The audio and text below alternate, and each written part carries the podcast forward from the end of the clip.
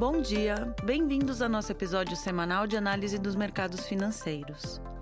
Hoje, dia 21 de agosto de 2023, falaremos sobre certas tendências dos mercados e de suas implicações para nossos investidores.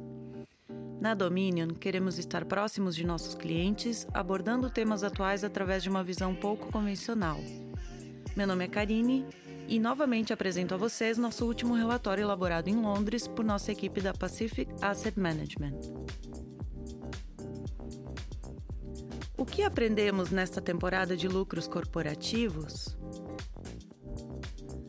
A temporada de lucros corporativos do segundo trimestre de 2023 está quase concluída, com a maioria das empresas listadas divulgando os resultados.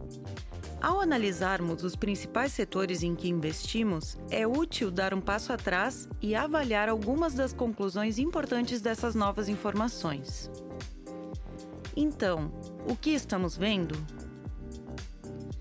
Em primeiro lugar, nos Estados Unidos, estamos vendo algumas evidências de enfraquecimento do consumidor aspiracional e de redução do consumo de bens de luxo tradicionais mas os consumidores de renda mais alta estão se saindo bem e continuam a gastar.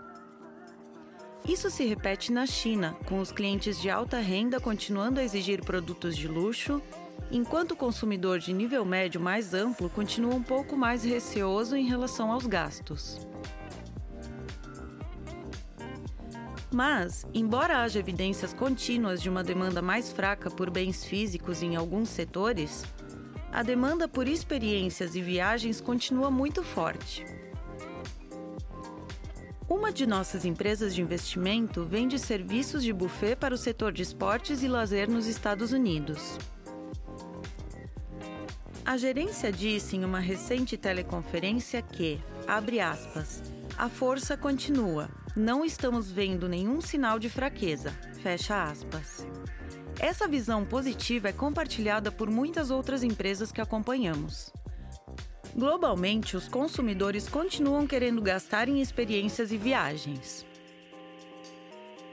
No setor de publicidade digital, um dos principais temas do setor em que atuamos nos Global Trends Funds, observamos resultados melhores do que o esperado, com as principais plataformas de publicidade digital apresentando taxas aceleradas de crescimento da demanda. Isso é interessante, pois indica que a economia subjacente ainda é relativamente sólida e não está sofrendo nenhum declínio rápido que você associaria a uma recessão. Os orçamentos de publicidade são rapidamente cortados se as empresas suspeitarem de uma desaceleração econômica iminente. E não estamos vendo isso no espaço de publicidade digital.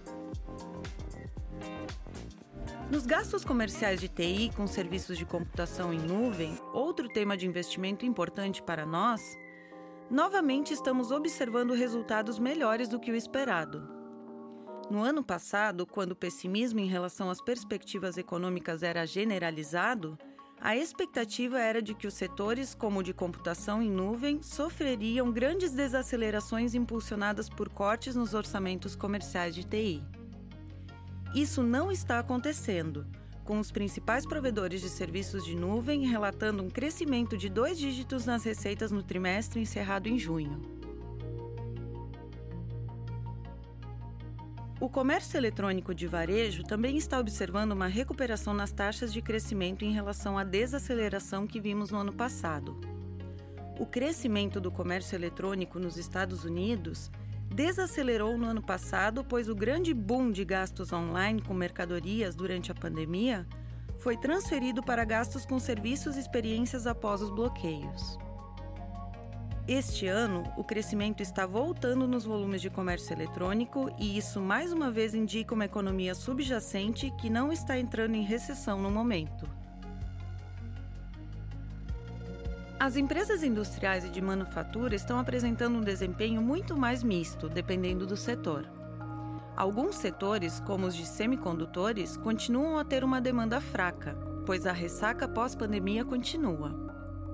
A demanda por produtos eletrônicos e os semicondutores que os alimentam foi extraordinariamente forte durante a pandemia, pois os consumidores com dinheiro de estímulo para gastar atualizaram seus laptops, smartphones, TVs, etc. Está demorando mais do que muitos esperavam para que essa demanda se recupere. Entretanto, em outros setores industriais, estamos observando fortes indicadores de crescimento sustentado da demanda, especialmente em setores que se beneficiam do aumento do apoio fiscal, a saber, investimento em mitigação da mudança climática, bens de capital de energia, reshoring e nearshoring industrial e empresas de defesa ocidentais. Esses são setores grandes. O apoio fiscal dos governos é considerável e provavelmente continuará, dada sua importância estratégica. Finalmente, apesar do alarde em torno da inteligência artificial, ainda não estamos vendo muitos sinais de disrupção nos setores em que muitos esperavam ver.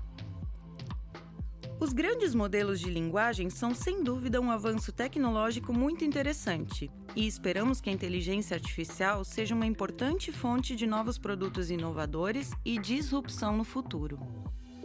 No entanto, as novas tecnologias geralmente levam muito mais tempo para serem adotadas e causar disrupção.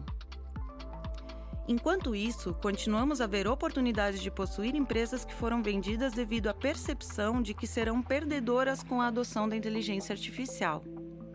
Em alguns casos, essas empresas são sólidas e é pouco provável que sofram alguma quebra tão cedo. Espero que tenham gostado do episódio de hoje. Mais uma vez, faço convite àqueles que queiram nos seguir no Spotify e deixar suas sugestões e comentários através de nossos canais de comunicação.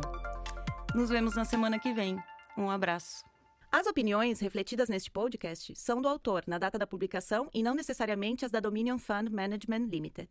O conteúdo deste podcast não pretende ser uma assessoria de investimento e não será atualizado depois da publicação. Imagens, vídeos, citações de literatura e qualquer material que possa estar sujeito a direitos autorais são reproduzidos total ou parcialmente neste artigo com base no uso justo aplicado a reportagens de notícias e comentários jornalísticos sobre eventos.